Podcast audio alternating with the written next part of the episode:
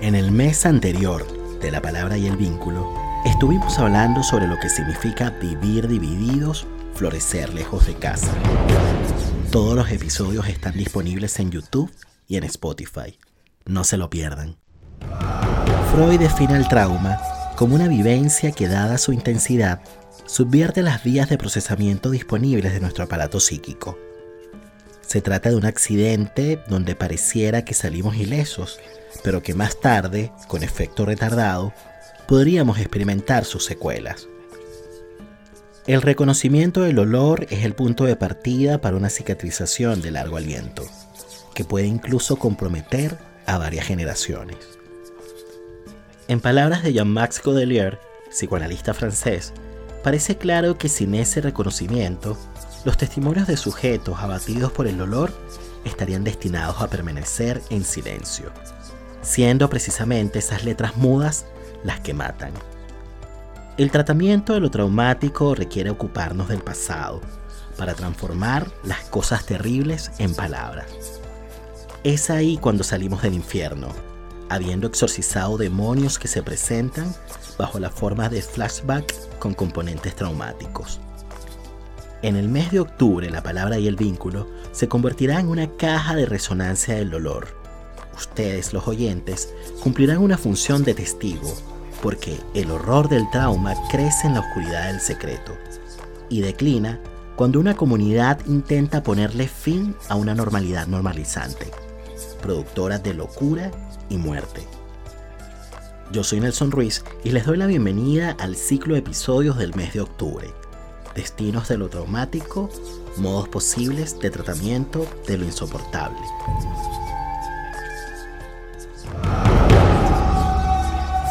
Y este episodio llega a ustedes gracias a Global Mind Therapy, consultora de psicología social orientada a la intervención de grupos, equipos de trabajo y comunidades.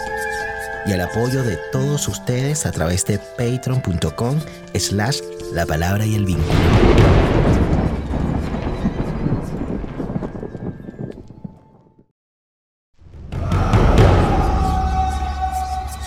La palabra para traer recuerdos y volver donde fuimos felices.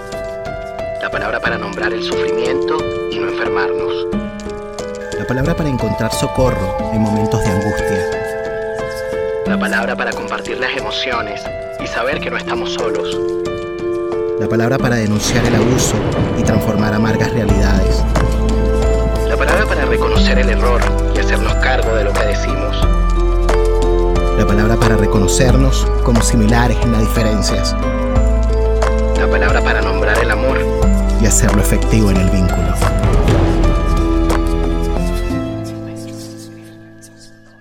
Damos la bienvenida a un nuevo episodio del podcast La Palabra y el Vínculo. Hoy nos encontramos nuevamente con Benjamín Silva y digo nuevamente porque Benjamín Silva estuvo en la primera temporada del podcast en Rupturas. Les voy a dejar el link aquí arriba. Ese, ese episodio se llamó todos somos tóxicos.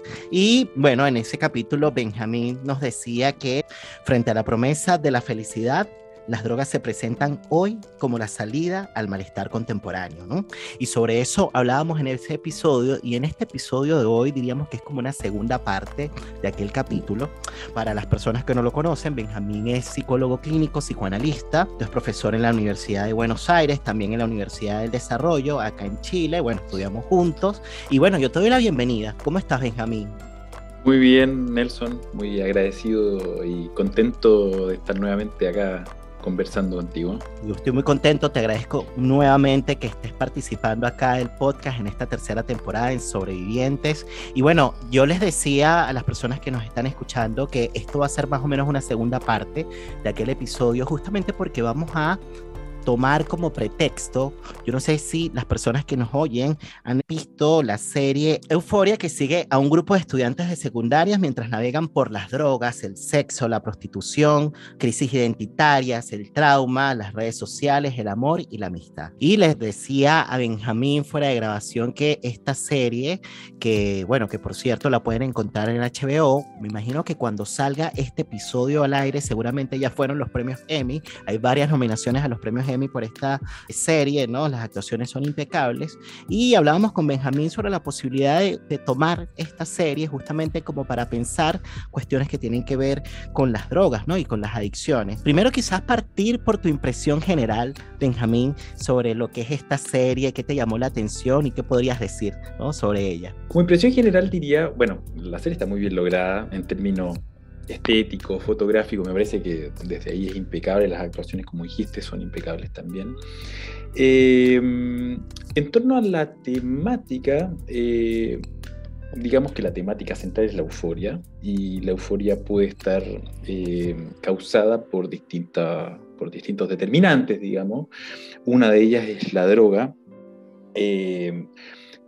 otra es el empuje al consumo en general, el empuje a las redes, eh, el empuje a la socialización, el empuje, digamos, al, sexo.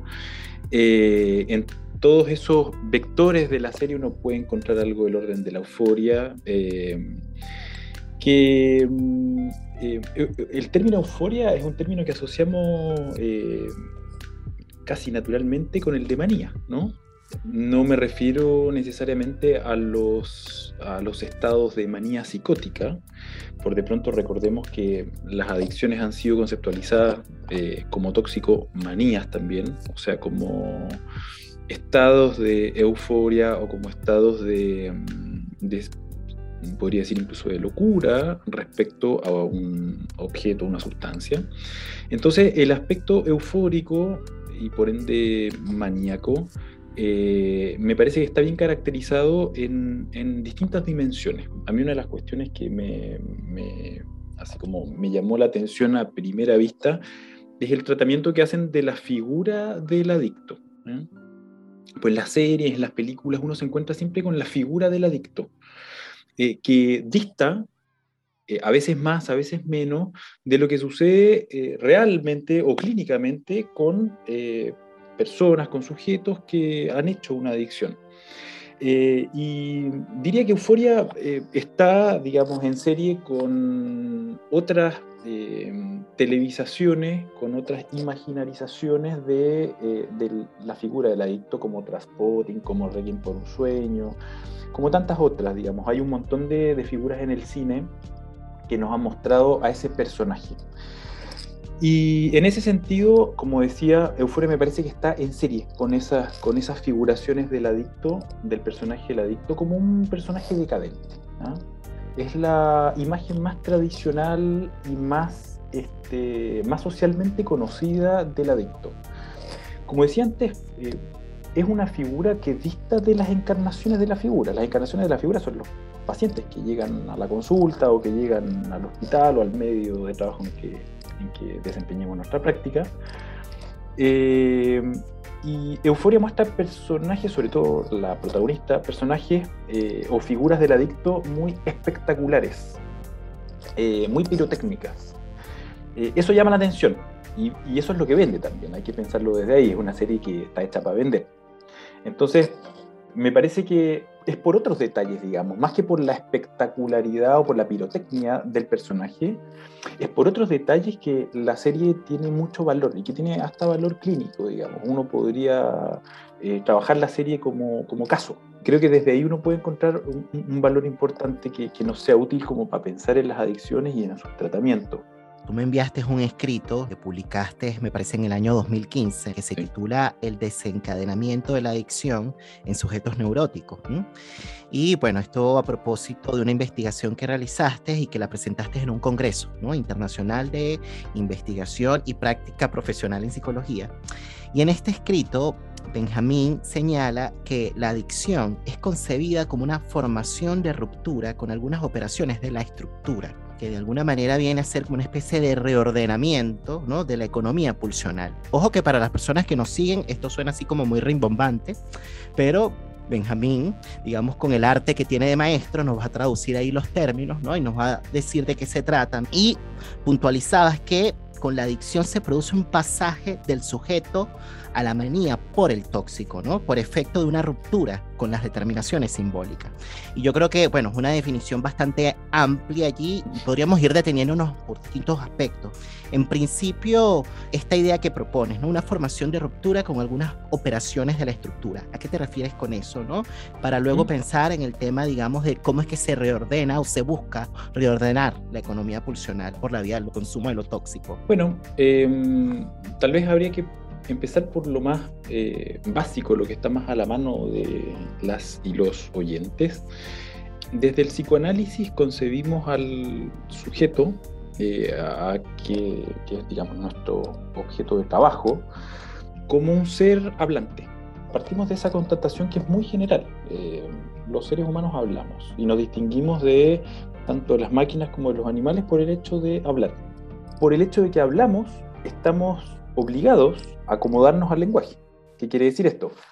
Eh, por ejemplo, a, mí me puede pasar algo, un estado emocional interno, digamos. Para poder comunicárselo a otro, es necesario que yo haga pasar esa emoción por el molino del lenguaje. tengo que hacerlo pasar por las palabras para poder decirlo. Es muy probable que previamente esa emoción haya sido provocada por algún elemento del lenguaje, por una palabra que me dijeron, por un, imaginemos, por un mensaje que me llegó. Eh, siento mucha tristeza por un mensaje eh, de contenido triste que me llegó. Bueno, estamos entonces nadando en el lenguaje siempre. El recurso a la droga eh, es un recurso que prescinde, al menos en su eficacia, de los recursos a la palabra. la droga no es necesariamente eficaz por, eh, por lo que la palabra droga, por lo que la palabra cocaína, por lo que la palabra marihuana, metanfetamina, lo que sea, ocasiona en nosotros, sino más bien por un efecto químico en el cuerpo, actúa directamente en el cuerpo. Entonces, para percibir los efectos de una droga no es necesario mucha palabra ni mucho lenguaje, es necesario incorporarla. Y eso actúa de manera independiente en nuestro cuerpo. Entonces, hay una operación ahí que produce estados en el cuerpo, que produce emociones, que produce euforias o que produce tristeza. Eh, es muy variada la, la gama de efectos posibles de una droga. Produce efectos en el cuerpo, produce efectos en, en los estados de conciencia, eh, salteándose por de pronto eh, el recurso a las palabras. Lo que les decía antes es que un mensaje de texto, un mensaje de WhatsApp, puede tener eficacia y la eficacia de provocarnos pena, por ejemplo, o provocarnos alegría. Nos comunican que fuiste seleccionado en el concurso de no sé qué. ¡Oh, buenísimo! Y, ese mensaje, ese conjunto de frases y palabras tiene eficacia en, eh, en nuestro estado anímico. Bueno, la droga prescinde de ese recurso. Actúa directamente. Para comprarla, obviamente, tuvo que haber lenguaje tuvimos que hacer alguna transacción, tuvimos que llamar a no sé quién para que consiga la droga, etcétera, etcétera.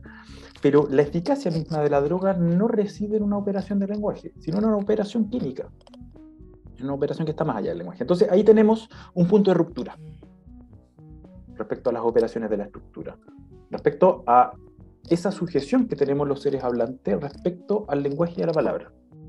Claro, pero en este caso este efecto químico, la eficacia de la droga vendría, digamos, del lado de poder servir como cierta barrera frente a un estado emocional que de pronto quizás no puede ser canalizado por la vía de la palabra. Poco de eso se trata. Y cuando decías algo así como que se busca reordenar un poco la economía pulsional, va por ese lado, de intentar por la vía de la droga crearse una defensa frente a algo que emerge del cuerpo, pero que es muy difícil de poder tomar por la vía del lenguaje. Sí, hay dos cosas ahí. Hay dos cosas. La primera pregunta que me hacías tenía que ver con la función de la ruptura. ¿ah? Para provocar los estados que provoca la droga, prescindimos, digamos, del lenguaje y también prescindimos de las imposiciones, por ejemplo, que la cultura nos impone por el hecho de vivir en sociedad. Digamos que con la droga podemos eh, saltearnos temporalmente la renuncia a satisfacciones que eh, normalmente están eh, prohibidas. Eso, eso es un aspecto del asunto. Y otro aspecto que tú lo pusiste en términos de defensa es lo que se ha denominado, en el, al menos en el campo del psicoanálisis lacaniano, como la función del tóxico. Mm. O sea, ¿para qué le sirve el uso de esta droga a Juanito o a María, digamos, a quien sea? O, en este caso, si volvemos a, a, Euforia, a Ru, por ejemplo. A Ru, a Ru, a Ru, claro. Pensémoslo desde allí, quizás como para ir ilustrándolo. Perfecto, perfecto. Eh, hablemos de Ru. Hay un pasaje que me gustó mucho de la serie en que mm, creo que se llama Ali, eh, o Ali, el, este tipo de narcóticos anónimos que era eh, su padrino, y que se transforma en un recurso en el, en, el, en el, curso del tratamiento, digamos, se transforma en un recurso para ella porque ella lo llama cuando quiere consumir o cuando tiene algún estado emocional muy intenso. Él le pregunta, en, una función que es de, de, analista a mi gusto, le pregunta, tú me dices que la droga es tu problema, pero dime tú cuál es el problema que intentas tratar con la droga. Mm. Eso invierte los términos. Porque socialmente la droga es un problema, socialmente la adicción es un problema, familiarmente es un problema, y eso lo vemos cotidianamente. O sea, la gente dice, eh, la droga está matando a mi hijo, está matando a mi vecino, está matando a mi mujer, a mi marido. Y la pregunta que le hace Ali a Ru es, no, eh, eso es un modo de tratamiento para otro problema, y la clave está precisamente en interrogar ese otro problema. ¿Cuál es el problema de Ru? Desde mi punto de vista, hay varios elementos para pensar que eh, la protagonista sufre un duelo que está abierto, más bien sufre de un, no duelo, digamos, de, una pérdida que no ha sido duelada, sino más bien dolida, digamos. Un duelo que duele y que no deja de doler. Entonces, hay una herida abierta, hay una hemorragia, digamos, eh, de dolor, producto de la pérdida del padre, Mm. y producto, por otro lado, de lo que implicó eh, cuidar al padre. Para lo cual, la droga viene a ser un método de tratamiento. De hecho, eh, ella, Ru, pasa por distintos consumos, pero hay uno que es medular, que tiene nombre, que se llama, creo que Oxycin, eh, es el nombre comercial, de un opioide, que es precisamente un fármaco de uso médico para el tratamiento del dolor. Es algo similar a lo que podría ser la morfina, por ejemplo. Entonces, eh, esto también lo, eh, es común verlo en la clínica. Eh, sujetos que consumen distintos tipos de sustancias, pero tienen una relación particular con una o dos de ellas. Ella hace distintos consumos, pero tiene una fijación, digamos, con esa sustancia en particular, que, o casualidad, eran los medicamentos que tomaba el padre cuando estaba enfermo. Entonces, la serie nos va entregando algunos elementos que permiten hacer comprensible esa adicción, que yo creo que esa es una de las aspiraciones de todo tratamiento psicoanalítico.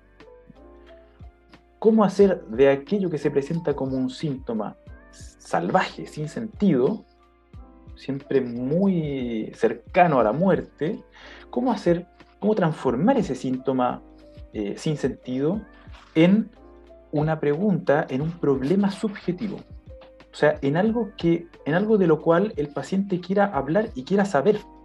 Mm. Yo, me, me gusta mucho el, cine y la serie. Y cuando se trata de series eh, que en algún punto tocan la cuestión de la adicción, me hago la pregunta, eh, mientras la veo o después, digamos, eh, ¿qué hubiese hecho un psicoanalista en este caso? Eh, ¿Qué orientación podría haber tomado en un caso como este? Mm. Hay otros elementos en el caso de, Euforia, en el caso de Ru, que son, que son destacables. está la cuestión de la presencia del dolor y está la presencia de un tóxico que se aboca al tratamiento del dolor.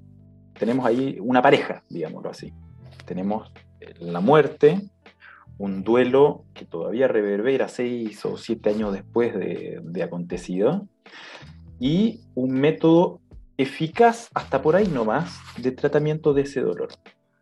Uno puede, eh, con esta clave, uno puede volver a ver la serie y uno se da cuenta de que eh, ella consume siempre después de algún desaire consume siempre después de que o se peleó con la hermana, o se peleó con la madre, o se peleó con Jules, con su amiga barra novia, Eh, es decir, cuando algún evento de la vida cotidiana hace tambalear su estabilidad. Ahí es como si en esos momentos de, breves o pequeñas desestabilizaciones de su vida cotidiana apareciera un, dolor, digamos, que no es proporcional al estímulo. Se, eh, tiene una discusión con la madre y de pronto se quiere morir. Uno dice, aquí hay algo que está desproporcionado. Pensaba mucho en esta idea a propósito de, de, este duelo abierto. Yo lo relaciono con la idea del dolor por existir, que es un problema de la melancolía y que en el fondo, de alguna manera, este personaje nos muestra una crisis vital pero a propósito de una desestabilización narcisística, podríamos decir también, como que hay algo del sentimiento de sí que se ha visto comprometido fuertemente por las distintas coyunturas que se han ido presentando, ¿no? Y que obviamente, digamos, la, la, la inicial está, o la fundante está relacionada con la pérdida del padre, que es como que el momento más dramático, ¿no? Yo te quería preguntar en relación a eso, Benjamín, porque, claro, habría que pensar un poquito y quizás retomando un poco lo que fue nuestra conversación en el episodio anterior, tú decías algo así como que, bueno, para que una droga cumpla cierta eficacia, es importante que haya adquirido cierto valor libidinal para la persona, ¿no? ¿no? Y en la medida en que pasa eso es que empieza de alguna manera a operar allí. Hay algo que tú mencionas en este que lo podríamos pensar desde allí, ¿no? Como para quizás pensar qué es lo que hace que de pronto, digamos, se desencadene, ¿no? La adicción. Tú decías, bueno, hay una similitud entre las condiciones del inicio del consumo y las condiciones de desencadenamiento de la adicción.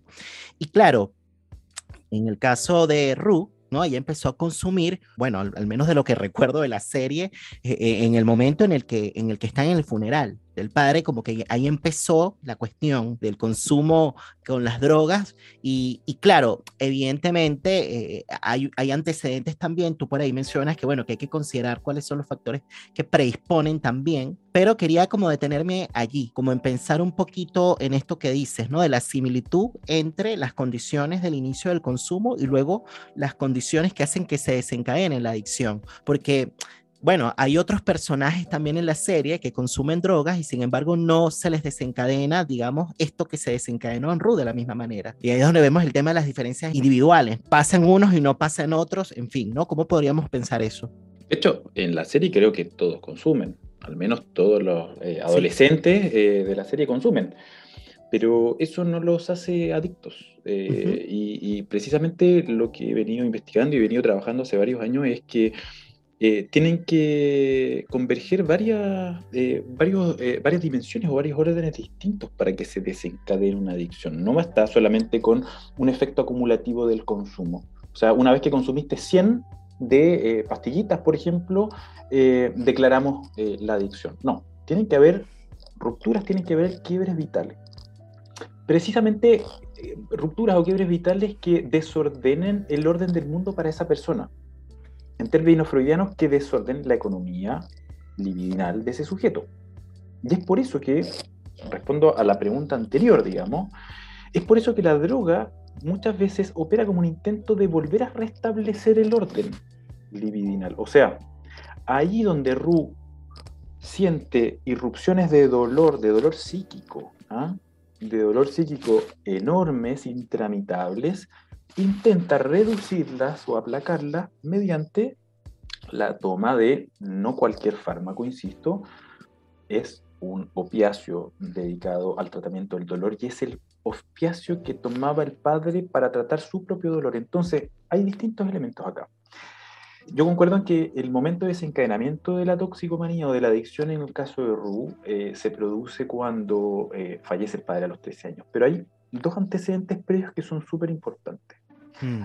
A los 11 años, el padre eh, venía ya con síntomas de la enfermedad y eh, en un momento en que les entregan un diagnóstico, más bien les entregan un pronóstico, les plantean algo así como que tenía 20% probabilidades eh, de, no me acuerdo cuál es la proporción, pero era, era un pronóstico alentador. 20% probabilidades de morir, 80% probabilidades de sobrevivir. Rúa, a sus 11 años ante esta noticia, tiene un acceso a angustia y hace un ataque, una crisis de pánico. ¿Cómo la tratan? En el colegio, ¿no? Me parece que fue en el colegio. Sí, sí, creo que sí. La tratan con Valium. Ese fue su primer, fue su primer toma medicamentosa. Ya ella traía un largo historial de diagnósticos. ¿eh? Y esto nos va situando en otra perspectiva, en la perspectiva ya no tanto de la adicción como un fenómeno individual, sino de la, de la adicción como un síntoma social. Eh, eh, digamos que la adicción individual es un cruce, siempre hay ciertas variables individuales y sociales. Ella ya había sido, digámoslo así, objeto de la salud mental había sido objeto de tratamientos y objeto de diagnósticos, diagnóstico bipolar, trastorno por déficit atencional, eh, trastorno ansioso creo que había tenido. Entonces, una chica a los 11 años sobrediagnosticada. Ese fue eso podríamos decir que fue eh, una primer toma de medicación que la aplaca, que aplaca la angustia en ese momento, es decir, que demuestra la eficacia de los fármacos, en la medida en que logra reducir ese estado de angustia. Pero el punto crucial, y, me parece que ahí, tal vez vale la pena como eh, describir la escena completa, eh, se produce creo que en el tercer capítulo, eh, o en el segundo, no me acuerdo, pero segundo o tercero de la primera temporada. La escena es la siguiente, ella está cuidando al padre y ella describe, estaba describiendo me parece ante Narcóticos Anónimos, cómo había probado el medicamento al cual ella estaba fijada. La muestran ahí dándole las pastillas al padre y dice lo siguiente. Dice, por aquella época mi mamá eh, había tenido que tomar otro trabajo para poder pagar a los médicos, o sea, para poder costear el tratamiento. Es decir, eso ya nos ubica en un contexto de salud privada. Mm en un contexto de un sistema de salud privado. La enfermera que enviaba al Estado venía dos horas por día, dice, pero se dedicaba a jugar Candy Crush. Entonces yo tuve que hacerme cargo cuando volvía del colegio de los cuidados de mi papá. Hmm. Tomemos esa escena, tomemos esa escena nomás. Es una escena precisamente que ilustra eso que estoy tratando de ilustrar, el cruce entre el síntoma social y el síntoma individual. Tenemos un sistema de salud segregativo, tenemos un sistema de salud que no está al servicio del sostén de la vida, sino más bien está al servicio del el flujo del capital. Tenemos una madre que, dada esa, esa coyuntura, tiene que trabajar más horas y por lo mismo ausentarse. Eh, ausentarse. Y por otro lado, tenemos un agente del Estado orientado al cuidado de los ciudadanos, eh, que demuestra precisamente la impotencia del Estado, podríamos decir incluso la, impotencia de la política para el sostén de la vida. Tenemos ahí una agente del Estado negligente, tomada a su vez por su propia adicción al Candy Crush. Entonces lo que tenemos ahí es un panorama de, por un lado, sujetos a la intemperie, o sea, sujetos que, eh, que ni el Estado ni el mercado les provee ninguna garantía.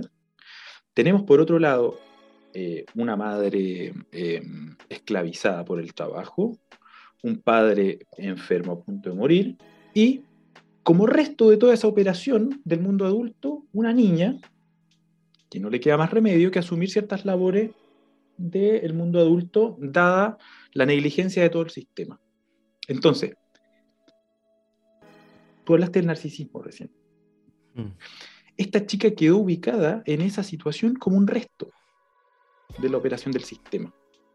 O sea, dado que no queda otra, ella tiene que pasar su tiempo libre, es decir, sacrificar el tiempo de estudio, sacrificar el tiempo para estar con sus amigas, etcétera, en los cuidados del padre. Así lo presenta ella. Esto no quiere decir que toda adolescente o toda niña que se dedica a cuidar a algún familiar enfermo esté en esa situación. Claro, es el caso de Ruth. Ella lo presenta así, ella lo presenta así. Fui la última opción, o sea, no quedaba otra. Entonces tuve que hacerme cargo yo. Uno podría leer ahí, digamos, cierta afrenta, cierta herida en el campo del narcisismo, por de pronto, a, los, sus 13 años. Y por otro lado, tenemos en, esa, en la descripción de esa situación como ella dice, le daba las pastillas a mi papá y eh, dado que él estaba muy ido por el efecto de las pastillas, no se daba cuenta si yo las tomaba. Ella tuvo la inquietud, ahí uno podría decir que hay algo medio azaroso casi. Se mete una píldora a la boca y escena siguiente la muestran viendo tele con el padre, los dos, en otra galaxia. Eh, eso es la iniciación. Esa, esa, es la coyuntura de iniciación en el consumo en este caso. Me parece muy interesante este cruce que hiciste entre lo social y lo individual, a propósito justamente de las fallas que hay como estructurales. Me queda la pregunta justamente por la política, que también la mencionaste allí, que hace que de pronto, bueno, algunos sujetos queden en esa posición de resto, intentando sostener lo insostenible, cuando los garantes metasociales están fallando. Entonces estaba pensando muchísimo en una frase que decías en, en este artículo, Benjamín, que tú decías que el problema del consumo, por un lado, produce una vacilación fantasmática, y eso me parece que quería como rescatarla allí para que le demos una vuelta para ver a qué te refieres con eso, ¿no? Hay otra frase, además de la vacilación fantasmática, que me parece muy eh, eh, importante eh, y que tiene relación con esto que decías, ¿no? De las fallas de los garantes metasociales, ¿no? Que tú decías que la adicción es una patología de la ética, en donde más bien se elige la ruptura en lugar del compromiso con el otro. Podríamos de pronto quizás hacerle doble clic a esa, a esa idea y vincularlo un poco con esto que venías diciendo, ¿no? ¿Por qué se trata de una patología de la ética? Me parece genial esa, esta idea que traes porque, bueno, de alguna manera viene como a transversalizar todo el tema pues de la, de la adicción, ¿no? Como que a, sacarlo, digamos, de, esta imagen estereotipada del adicto que está, qué sé yo, de manera aislada consumiendo, ¿no? Pero que al mismo tiempo hay algo, digamos, de lo social que también de alguna forma da cuenta de todo eso, ¿no? Y que al mismo tiempo la misma sociedad está más o menos en un mismo modo, ¿no? En Euforia todos los adolescentes consumen. Tú, eh, de hecho, eh, ves de dónde saca la droga Ru y está bien, tiene su dealer, digamos, tiene una relación bien particular con el dealer además, pero si no es de ahí, la saca de la casa de la amiga que encuentra en el baño el medicamento o se mete a una casa a robar y encuentra, pero inmediatamente las pastillas, o sea, fármacos hay en todos lados. Entonces, desde esta perspectiva, todo adicto es el resto de una operación de consumo social. O todo adicto es un resto del mercado. O sea, me parece que esta dimensión es esta dimensión que podría parecer sociológica o pseudosociológica, me parece que es sumamente importante para la clínica, para el trabajo concreto, singular con los pacientes. Porque lo que tenemos ahí no es solamente, lo voy a decir, un eh, drogón desocializado, digamos. Lo que tenemos ahí no es solamente un sujeto que hizo de su vida eh, una vida decadente, cercana a la muerte. ¿ah? No es solamente eso. Es el mundo en el que vivimos. Es precisamente la imagen, eh, o más bien es un personaje que encarna la figura más hipertrofiada de la lógica normal. O sea, el adicto es alguien que llevó al límite la normalidad. ¿Cuál es la normalidad en el mundo que vivimos? Consume. Para vivir hay que consumir y para consumir hay que producir. Entonces, de, la producción al consumo, del consumo a la producción. Consumos para sostener la producción, o sea, pastillas para no dormirse en el trabajo, por ejemplo, eh, y ganar plata para consumir. Drogas, comida, viajes, este, juegos, videojuegos, aparatos tecnológicos, lo que se te ocurra. Claro, pero fíjate que la, la, la, temporada anterior, en Cartas Urgentes, estuvo Leonardo Montecchi en un episodio, él decía justamente esto que estás diciendo, ¿no? Como que la normalidad, eh, digamos, en una sociedad de consumo es esta, trabaja, consume, pero él utilizaba luego, digamos, otra expresión para dar cuenta de cómo es que, de cuál era el circuito, ¿no? Que se establecía en eso, ¿no? Era trabajo, consumo y luego colapso y el colapso lo podríamos relacionar más bien ahora con el tema justamente como que de la euforia, ¿no? ¿Cuál es la consecuencia, ¿no? Hacia dónde nos lleva esto? Quizás para retomar esta idea, ¿no? De la patología de la ética, relacionar un poco esta idea del colapso con esta ruptura justamente y con esta dificultad para el compromiso, podríamos decir. Sí, eh, las adicciones eh, pueden ser consideradas como patologías de la ética en la medida en que es la ética eh, vista desde el psicoanálisis lacaniano, obviamente, no, estamos hablando aquí de una ética kantiana ni aristotélica, estamos pensándolo eh, estrictamente desde ese punto de vista. Es decir, desde, como, para tirar alguna punta eh, sencilla, digamos, respecto a cómo entender la ética desde el psicoanálisis lacaniano. Eh, la ética da cuenta respecto a cómo un sujeto se posiciona, cómo se halla, dice Lacan en algún momento, en su inconsciente. Tiene que ver con cómo un sujeto se relaciona con su propio inconsciente, cómo un sujeto se relaciona con el deseo que lo habita. Entonces, eso que nos habita, llamémoslo inconsciente, llamémoslo deseo o deseo inconsciente, es algo por lo cual tenemos que responder de algunas maneras. Eh, podemos eh, responder actuando, por ejemplo, en la época de Freud, Freud lo que describe son respuestas sintomáticas, o sea, eh, ante la emergencia de un deseo inconsciente o de un atisbo de deseo inconsciente, los sujetos responden haciendo síntomas, para no saber nada de eso, pero por otro lado, para que eso pueda tener alguna expresión en la conciencia, para que tenga algún acceso a, cierta realización. ¿ah? Entonces, desde ese punto de vista, las adicciones son patologías del inconsciente porque no convocan precisamente, más bien porque rechazan todo eso de adentro de uno, digámoslo así, todo eso que es el núcleo del propio ser, que necesita algún tipo de reconocimiento, algún tipo de expresión, algún tipo de tramitación por la vía de la palabra y del vínculo, ya que estamos mm. en, la palabra y el vínculo, eh, se hace un rechazo de eso y más bien de eso eh, no, se, no se sabe nada hago una breve digresión para, tratar de entender. Eh, Freud ubica en un texto de 1915 eh, la operación que produce la droga como una operación de cancelación. Dice, esta operación es distinta a la de la represión. En la represión, lo que suele suceder es que algún alguna emoción, alguna representación de deseo inconsciente intenta expresarse en la conciencia, y el sujeto lo que hace es reprimir eso y dejarlo, dejar esa emoción de deseo ubicada en otro lugar. claro, y que luego retorna y por eso es que se produce el síntoma. Y por eso se produce el síntoma. Bueno, lo que dice Freud ahí es que mm. la droga produce una cancelación tóxica del dolor distinta a la represión de la emoción de deseo, entonces, eh, el, modo de no saber nada de eso que me habita, sea una emoción de deseo, sea una aspiración inconsciente, sea algún dolor, el modo de no saber nada de eso, en el caso de la adicción, es cancelándolo. No es, no es, reprimiéndolo, sino cancelándolo. Y la cancelación lo que implica es no saber nada de eso, pero tampoco saber nada de sus consecuencias y y, no quedar interpelado subjetivamente en ninguna dimensión por eso. O sea, digamos, es un arrasamiento del problema subjetivo. Mm. Entonces, retomando algo, algo de lo que preguntabas antes, determinadas coyunturas de la vida vienen a hacer vacilar la estabilidad con la que hemos armado el mundo. Eso, a eso lo llamo vacilación fantasmática en el caso de la neurosis. En el caso de Ru, la muerte del padre produce un agujero en su vida. O sea, su mundo era, su, mundo incorporaba la presencia del padre, de pronto el padre no está, es lo que suele suceder en las muertes de seres queridos, digamos.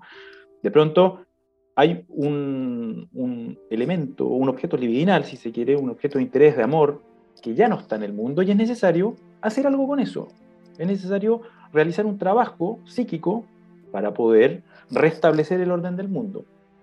Ahora va a ser otro orden, digamos, sin el padre, en el caso de Ru.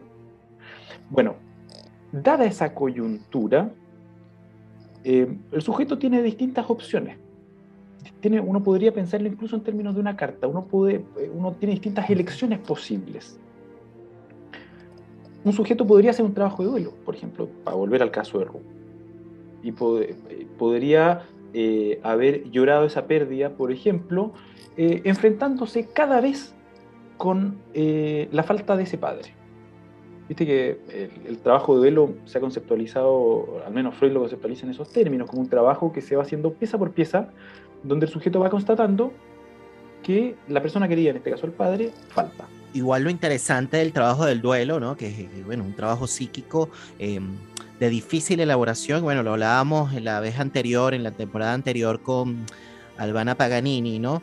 que no es un ejercicio o un trabajo que dependa de la voluntad, porque también para las personas que nos estén escuchando, ¿no? Como no caer, digamos, en el cliché de que no tomó la Son decisión. Son cuestiones que no pasan por la voluntad. Y, claro, evidentemente a propósito de esto que tú decías de la cancelación, tiene mm, relación con lo que conversé con Roberto Aceituno en el episodio Sobrevivir a la locura, que se los dejo aquí arriba para que vayan para allá, para que lo escuchen bueno, él, decía justamente que, bueno, que hay una diferencia entre el inconsciente reprimido, ¿no? Y el inconsciente de la amputación, que tiene relación con esto que tú estás diciendo, ¿no? Que claro, que en el inconsciente de la amputación hay un rechazo radical de una verdad, de una verdad que duele, de una verdad que duele, pero que además interpela, y que yo creo que, bueno, tiene mucho que ver justamente con lo que le pasó a Ru. Y claro, evidentemente, digamos, uno podría decir que, bueno, que en este caso es una pseudo solución una, una pseudo solución, una solución fallida, podríamos decir, para hacer frente justamente a ese vacío como bien decías tú, que deja el padre y que bueno, que vino a cambiarle el mundo, ¿no? Y, claro, es muy bonito que lo digas en estas palabras, a pesar de lo dramático que es, porque lo que estamos diciendo son cosas muy fuertes, porque claramente tiene mucho que ver con lo que es la melancolía, tal cual, como que es como ese dolor de existir justamente a propósito de que sentimos que perdimos un lugar en el mundo y de que el mundo no nos aloja de la misma manera que antes. Entonces ahí se produce de alguna manera, bueno, una sensación de, de interrupción justamente frente a ese golpe ¿no? que nos trajo la vida. Se produce allí un quiebre eh, que, bueno, que luego, pues, bueno, el sujeto busca la forma de ver qué hace con eso y una manera, ¿no? Y por eso es que cuando decías lo del menú, ¿no? Una opción, ¿no? Dentro de esta carta está justamente, bueno, la droga como vía de solución. Digo entre comillas, pero quería como hacer ese, ese, digamos, quería como que marcar ese punto, ¿no? Como que, bueno, el tema del duelo, digamos, es una operación, es un trabajo psíquico que va sucediendo de a poco y que no necesariamente pasa por la voluntad. Evidentemente uno tiene la conciencia de que está en un proceso, pero va más allá, digamos, de algo declarativo de parte del yo. Yo creo que esta parte es demasiado importante, ¿no? Absolutamente. Por eso que cuesta tanto, sí. Sí, sí, sí. o sea, no es una cuestión, no es una decisión consciente. Por eso cuando hablamos de patología de la ética, la ética eh, desde la cual nos ubicamos no es una ética del yo, no es una ética de la conciencia, es más bien una ética del sujeto del inconsciente, de cómo el sujeto se ubica, cómo se posiciona ante aquello que lo habita que desconoce. En este caso, en, particular en el caso de Ru, ella en el funeral dice, lo voy a extrañar hasta el día de mi muerte. Y eso, esa declaración la toma, la toma de manera muy literal. La toma de manera muy literal. Uno podría decir, bueno, precisamente porque lo eh, incorporar eh, cotidianamente las pastillas que el padre tomaba es un modo en acto de recordar, es un modo por la vía de la repetición. Digamos, incluso, incluso uno podría decir de incorporar algo de lo paterno. Igual la ropa que usaba, ¿no? La ropa. El buzo, ¿no? Hay, hay, hay, una decisión, al menos consciente. Eh, eh, de hacer presente la ausencia del padre. De hacer, de hacer presente, incluso de hacer cuerpo, ese cuerpo que ya no está, de hacer cuerpo.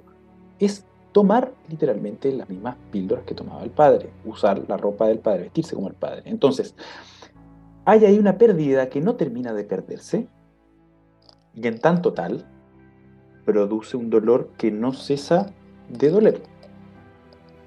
Eh, entonces, retomando algo de lo que planteabas antes, ahí se produce, en ese agujero, en esa pérdida, se produce una desestabilización del mundo que en términos freudianos es una desestabilización de la economía liminal.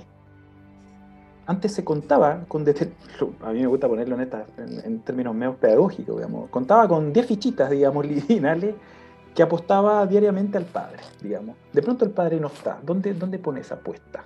Esa apuesta le queda en el bolsillo. Esas fichitas le quedan en el bolsillo y pesan. Eh, tiene toda una teoría respecto a la frustración, eh, respecto a las satisfacciones. Dice que cuando eh, la realidad nos quita un objeto de satisfacción. cuando una persona termina con su pareja, cuando una persona eh, pierde un trabajo, por ejemplo, eh, cuando, cuando a alguien se le termina una vía de satisfacción, las cargas que iban destinadas, las cargas liminales que iban destinadas precisamente a esa actividad o a esa persona, quedan libres. Y a la medida en que quedan libres se acumulan, y esa acumulación genera eh, un incremento de tensión que es vivido como displacer. Entonces, algo hay, algo hay que hacer para descargar eso que se empieza a acumular. Una vía posible es el síntoma, que es una forma precisamente de descarga. Otra vía posible es la droga, que eh, deja por fuera el problema. digamos que eh, tomando eh, píldoras contra el dolor, Ru no sabe nada del dolor que vive por la pérdida de su viejo. Y como tú dijiste, es una pseudo solución, O, una, o una solución fallida por el hecho de que es necesario cada vez volver a repetir la misma operación y volver a repetir la misma operación, o sea, volver a tomar una pastilla y volver a tomar otra y volver a tomar mm. otra, quiere decir que hay algo ahí que no se termina, no termina de cicatrizar esa herida. Volviendo entonces a la idea de la vacilación fantasmática, ¿a qué nos referimos con eso, Benjamín? Vacilación fantasmática, Lacan entiende el fantasma como el marco de la realidad. Mm. La, realidad para todos. Cuando se te desdibuja el mundo o algo así, la representación que tienes de mundo. Exactamente, todas las personas vemos la realidad desde un determinado cuadro, desde como si nos pusiéramos unas anteojeras determinadas, vemos la realidad desde esas anteojeras. Bueno, eh, una vacilación fantasmática es una mancha en las anteojeras, o es que te saquen de repente los anteojos, o que se te quiebre, se te trice, digamos. O sea, algo, algo eh, viene a modificarse en el modo en cómo estructuramos la realidad. Y eso produce angustia, porque muestra que esos anteojos con los que veíamos la realidad no son la realidad. Los encuentros con lo real son precisamente encuentros con eso que queda por fuera del marco de la realidad, que nos hacen ver que en realidad eh, la realidad es precaria. Con la pandemia también pasó eso. La pandemia también nos hizo de manera masiva encontrarnos con, eh, con algo que quedaba por fuera de la realidad cotidiana, que quedaba mm. por fuera del mundo que cada uno había construido pandemia de angustia, digamos, es lo que estamos, es lo que estamos eh, eh, recogiendo ahora en las consultas, ¿no? O sea, una cantidad de casos de, angustia, de, de, desbordes, de separaciones, de, bueno, de adicciones, de adherencias a la pantalla, como efectos precisamente esa ruptura de la realidad que era el mundo que teníamos constituido hasta ese momento. Eso es una vacilación fantasmática, es una grieta, es una pequeña grieta en el esquema del mundo que cada uno tiene. Ahora, Sabes que acercándonos hacia el cierre de este episodio, eh, Benjamín, podríamos de pronto quizás pensar un poco en aquello que quizás debiese, debería, o, las condiciones mínimas, ¿no? Que, deberían eh, estar o ocurrir como para que, digamos, se pueda sobrevivir o se pueda de alguna manera salir de estados, digamos, como eso, de adicción, ¿qué tendría que pasar entre el sujeto y el otro? ¿Qué tendría que pasar entre el sujeto, la palabra y el vínculo? Pensando justamente a propósito de esto que tú decías, que, que la época actual desestima el recurso al otro y por ende a lo inconsciente y el síntoma. Pensemos un poquito en las condiciones mínimas, considerando justamente, digamos, eh, bueno, el, modo en que la sociedad está hoy, esta tendencia hacia el rechazo, esa imputación ¿no? de lo inconsciente, ¿no? Hacia mm. verdades que son dolorosas, pero que en algún punto, bueno, tendrían que ser alojadas justamente como para que algo, digamos, de la vida pueda continuar después de una discontinuidad, ¿no? Porque estamos hablando de acá, digamos, lo transversal, al menos de lo que a mí me parece, ¿no? Es que hay vivencias traumáticas que pueden de pronto luego gatillar estas cuestiones, pero también me gustó mucho una parte de tu escrito en donde dices, a veces no se trata de algo traumático, a veces se tratan de unas palabras pequeñas palabras que de pronto son, fueron dichas por personas significativas y que te desdibujan el mundo. Dejaron de ser, dejó de ser tu mundo, ¿no? Y bueno, y que luego sí quizás tiene quizás como, como un cierto efecto traumático en la medida en que se te desdibuja algo que estaba, pero que no tienen el mismo estatuto. Como que tú hiciste allí una diferencia y me pareció interesante, ¿no? Bueno, ahí te hice la pregunta y también hice un comentario, pero bueno, es un poco como para irnos por ahí, ¿no? El caso, el caso Dora, bien conocido por, los psicoanalistas, eh, es un caso hermoso en, eso que tú destacas ahí, sobre las pequeñas palabras. El señor K se le acerca eh, en la orilla del lago y le dice, mi mujer no es nada para mí. Y eso le hace pero entra en una espiral de locura, entra en un delirio persecutorio, después de esas palabras le da un cachetazo al señor K. Y mi mujer no es nada para mí, un puñadito de palabras, digamos que le desarman la escena del mundo. Entonces, eh, la idea que intento transmitir es que para que haya adicción tiene que haber habido algún desarme de la escena del mundo. Y se produce un intento de rearme de esa escena del mundo por la vía del consumo de la droga o de otros objetos. Eh, condiciones mínimas. Condiciones mínimas, bueno, que la droga falle. La droga es exitosa. La, droga efectivamente permite durante años, en algunos casos, eh, no saber nada de sí mismo. Permite eh, amputar precisamente esa verdad que intenta ser dicha. Eh, y en tanto no falle la droga, es muy difícil invitar a alguien a que deje ese recurso. Recordemos por otro lado, o no sé si recordémoslo, pero mencionémoslo tal vez por primera vez, que la elección de la droga, como, sobre todo en el desencadenamiento de las adicciones, generalmente responde a la ausencia de otros recursos. entonces, el sujeto responde con la droga porque ya había probado su eficacia previamente. Ru a los 13 años desencadenó una toxicomanía porque ya previamente a los 11 años había comprobado la eficacia de la droga en el tratamiento de los estados de angustia y de dolor.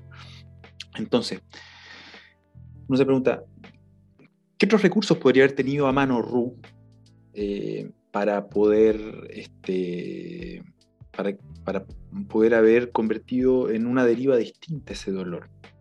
Eh, qué sé yo, no lo sabemos, digamos, pero sabemos a posteriori que existen otros recursos como el recurso amoroso, como la sublimación, por ejemplo, como el recurso a la palabra. Entonces, en primer lugar, la droga tiene que fallar.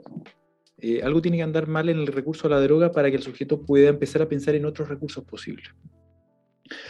Eh, por otro lado, creo yo que tiene que haber un otro dispuesto a, ver, en, a hacerle la pregunta que le hizo a Ru el, tipo de narcóticos anónimos, es decir, eh, tiene que haber un otro dispuesto a escuchar eh, una verdad que no ha sido dicha ahí, eh, en ese acto adictivo. lo planteo de otra manera, tiene que haber un otro dispuesto a no creer tanto en que la droga es un problema sino más bien eh, alguien que sepa que el problema está ubicado en otro lugar o que detrás de esa adicción hay una humanidad sufriente, por ejemplo.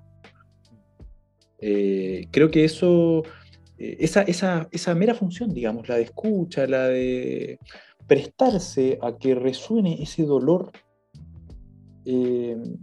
produce efectos, deslocaliza al adicto estaba pensando en el papel también del otro, bueno, ahí ya lo introduciste con este ejemplo, ¿no? De, este señor que le decía esta pregunta clave a, a Ru, pero claro, estaba pensando en la familia, ¿no? Y en el caso, por ejemplo, de la mamá de Ru, ¿no? Que, que le costó muchísimo, bueno, eh, sostener eso. Es muy difícil, es muy difícil, es desesperante, es angustiante, es agotador, eh, es irritante, ¿no? Pero la mamá estuvo hasta el final y bueno, no, me, has dicho que vas por la primera, creo que no has visto algo de la segunda, o viste algo, algo, de sí, algo, viste desde la segunda y es impresionante todo lo que sucede después con la mamá, entre la mamá y Ru, ¿no? Y, y cómo la mamá, a pesar de todo, eh, sirve de sostén. sirve de continente, ¿no? Y se, y se la banca. Pero bueno, esto en realidad me parece que es bastante complejo justamente porque, bueno, surge la pregunta de hasta dónde, ¿no? Se aguanta. ¿Hasta dónde? Y esto yo creo que no tiene respuesta, ¿no? Yo, yo creo que es muy difícil de responder porque, bueno, esto yo creo que es algo tan singular, ¿no? Eh, pero y en donde se meten también las cuestiones, bueno, de los ideales, de los valores. Y bueno, es todo un tema, ¿no? Pero pensaba muchísimo en esto que tú decías, ¿no? Que la droga pierda su eficacia, ¿no? Deje de funcionar que surja una persona o que haya una persona que le pregunte, que, bueno, que, o que le haga ver o que le muestre que el problema está en otro lugar. Y claro, para que alguien lo diga, primero tiene que haber reconocido eso, porque parece una obviedad, pero, pero primero se tiene que haber registrado que hay, que hay otra cosa, ¿no? Y después se dice. este, Pero estaba pensando también en el tema de la fe que se le tiene que tener, digamos, a esta persona, ¿no? Y, y ahí como que me vino la idea del, del de, qué sé yo, del contrato narcisista, ¿no? A propósito de que hablábamos de la, de la qué sé yo, de las heridas narcisísticas que pueden de pronto quizás llevar a un sujeto hacia una compulsión como, como esa, ¿no? Hacia la, la adicción, hacia la toxicomanía estaba pensando justamente en la idea del contrato narcisista, ¿no? Y para quienes nos siguen, para no ponernos tan rimbombantes, es como, es algo así como eh, que haya cierta alianza, que se establezca un vínculo, ¿no? Con un otro que, que, bueno, que te deposite la fe, como que, como que de alguna manera apueste por ti y que crea que efectivamente puedes de alguna manera ser un sujeto y que puedes tener una vida, ¿no? Y los contratos narcisistas se relacionan mucho, lo, lo, tendemos a relacionar mucho justamente con, con los momentos fundantes de la vida, ¿no? Como que, bueno, antes de llegar al mundo ya tienes un lugar, tus padres te han dado un nombre, qué sé yo, esperan ciertas cosas de ti, pero cada cierto tiempo, y esto lo escuché de René Cáez hace poco, el año pasado, y me pareció genial porque él decía, no, cada cierto tiempo se pueden conformar nuevos contratos narcisistas, ¿no? Y ella, por ejemplo, bueno, yo diría que estableció una alianza con esa persona de la que hablas, ¿no? De este centro, ¿no?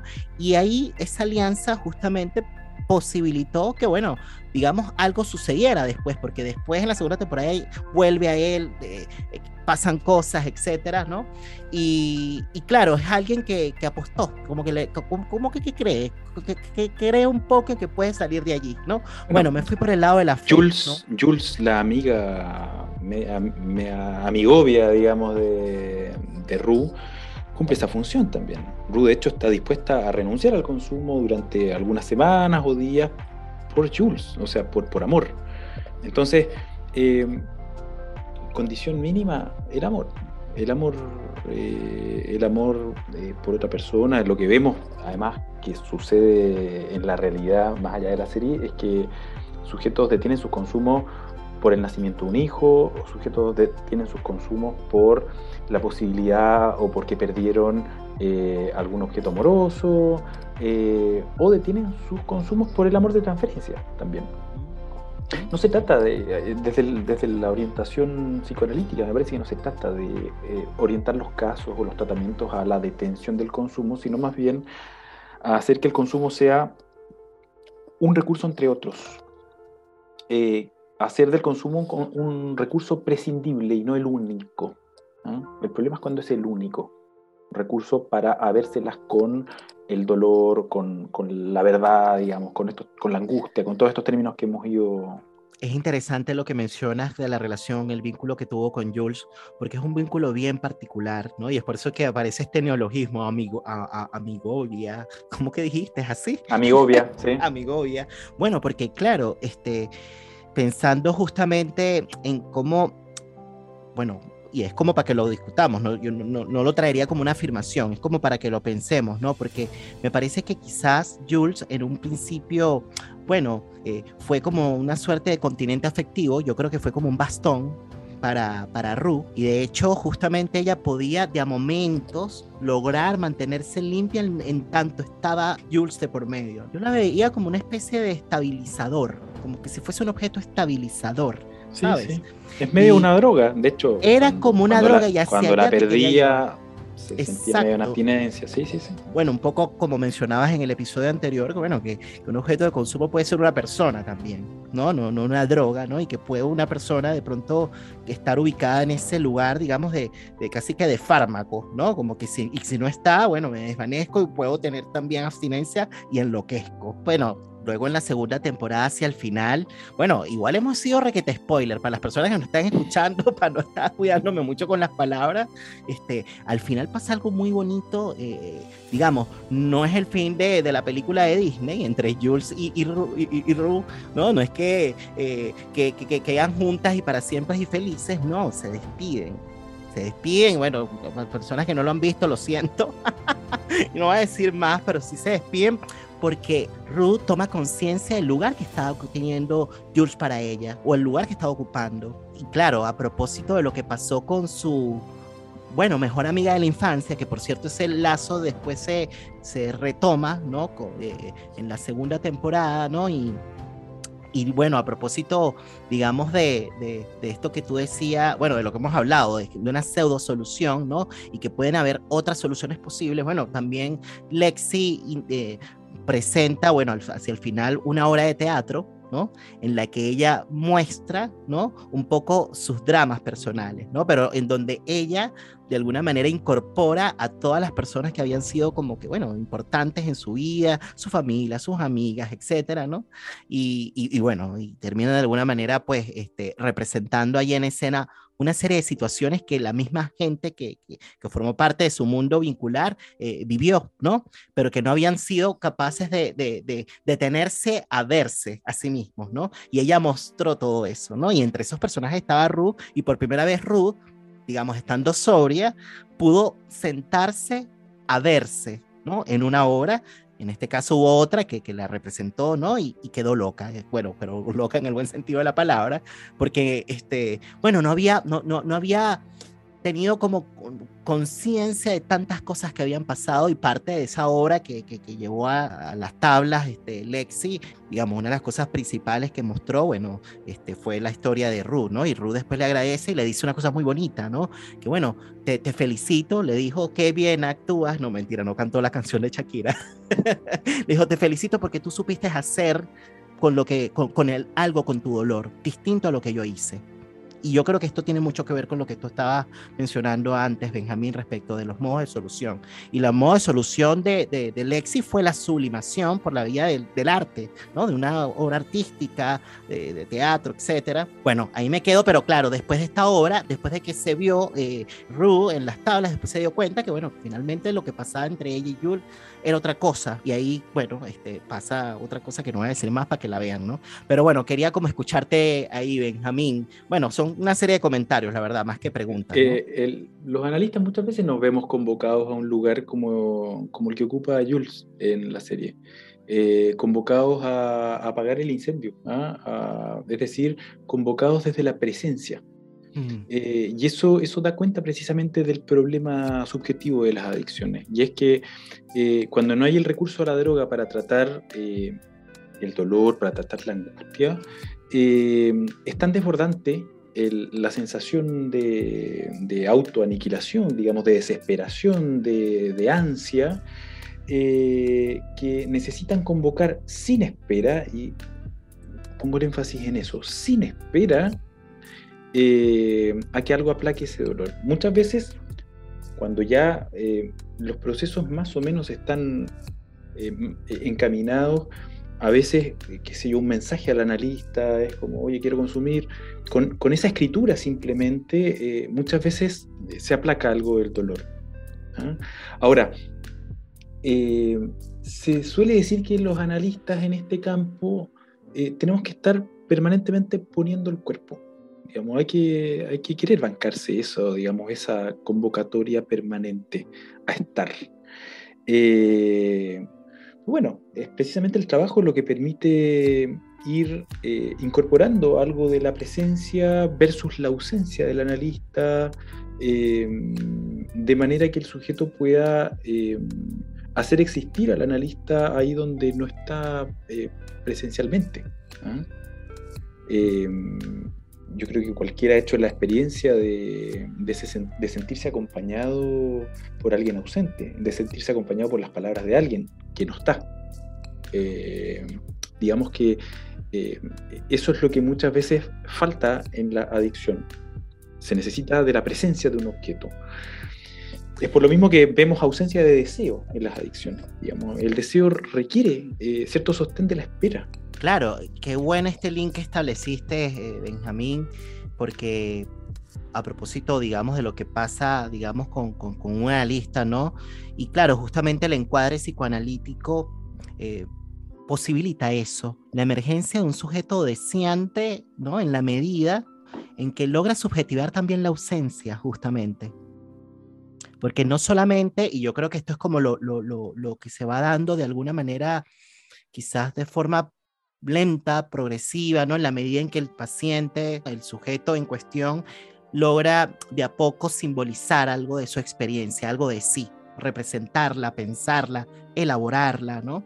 Y claro, estaba pensando en eso, ¿no? Sí, en un principio convoca la presencia en una urgencia subjetiva, podríamos decir, ¿no? En un momento de urgencia subjetiva, convoca al analista, convoca la presencia del analista y, es ahí donde el analista pone el cuerpo en la medida para que cuando las personas que nos escuchen, cuando pone el cuerpo, lo que queremos decir básicamente es eso, ¿no? su presencia real, ¿no? Y, como el estar allí, ¿no?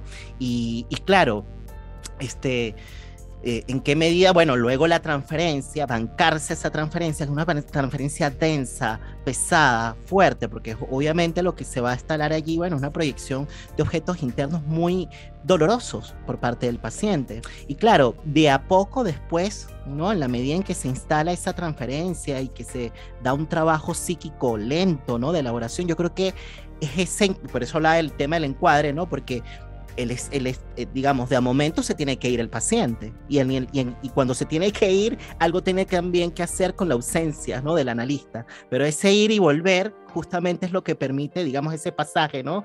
De ir y volver luego a la consulta, es lo que permite que el paciente de a poco pueda darle un lugar a la ausencia, que yo creo que es lo difícil, digamos, para, para la y para, cualquier persona en general, ¿no? En esta época como que nos cuesta mucho eso, ¿no? El tema de, de, poder simbolizar la ausencia, ¿no? Pero eh, eh, es algo, bueno, paradójico porque justamente es lo que nos convierte en sujetos deseantes, ¿no?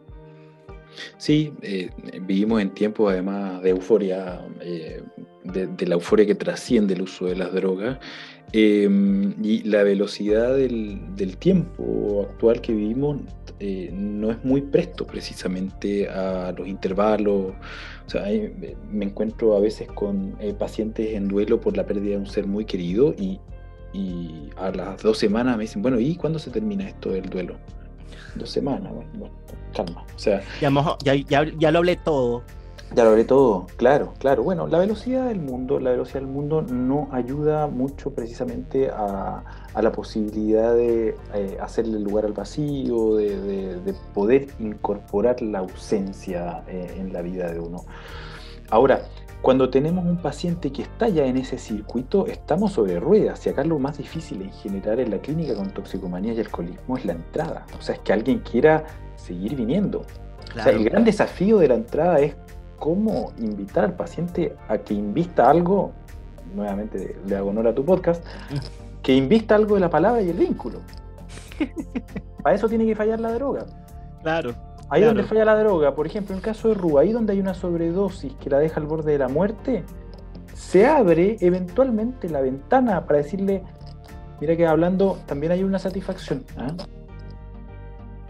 Acá sentándote aquí enfrente a mí, viniéndome a hablar de la pavada que se te ocurra, también puedes encontrar una satisfacción. Nunca va a ser una satisfacción como la droga. Son migajas de satisfacción. Son pequeñas porcioncitas de satisfacción, pero es una satisfacción que va a ser mucho más vivible tu vida. Bueno, vamos a ir cerrando este episodio, Benjamín. Yo te agradezco muchísimo que hayas estado de nuevo en el podcast de la palabra y el vínculo. No sé si querías decir algo antes de despedirnos. No, agradecer nuevamente la invitación, eh, un gran interlocutor como tú, Nelson, la verdad que es un, agrado pasar un rato de, charla.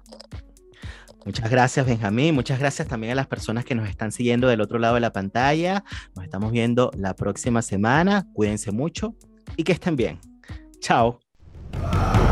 Para Benjamín Silva, todo adicto es el resto de una operación de consumo generalizado en los tiempos de euforia que vivimos un personaje decadente que llevó al límite la normalidad, una hipertrofia de nuestros modos de vida ligados al consumo. Con la droga tal vez se intenta restablecer un orden libidinal, recuperar un equilibrio interrumpido por una vacilación fantasmática. Una grieta en el esquema de mundo que habitamos producto de una vivencia traumática. El consumo de la droga como modo de tratamiento del dolor es tal vez una manera de darle comprensión al síntoma salvaje de la adicción. Pero existen otros modos de solución posibles. Hablando, también encontramos satisfacción. nunca como la que se encuentra con la droga, pero es una satisfacción que va a ser mucho más vivible la vida. Yo soy Nelson Ruiz y esto fue una cancelación tóxica del dolor en el marco de la tercera temporada de La Palabra y el Vínculo.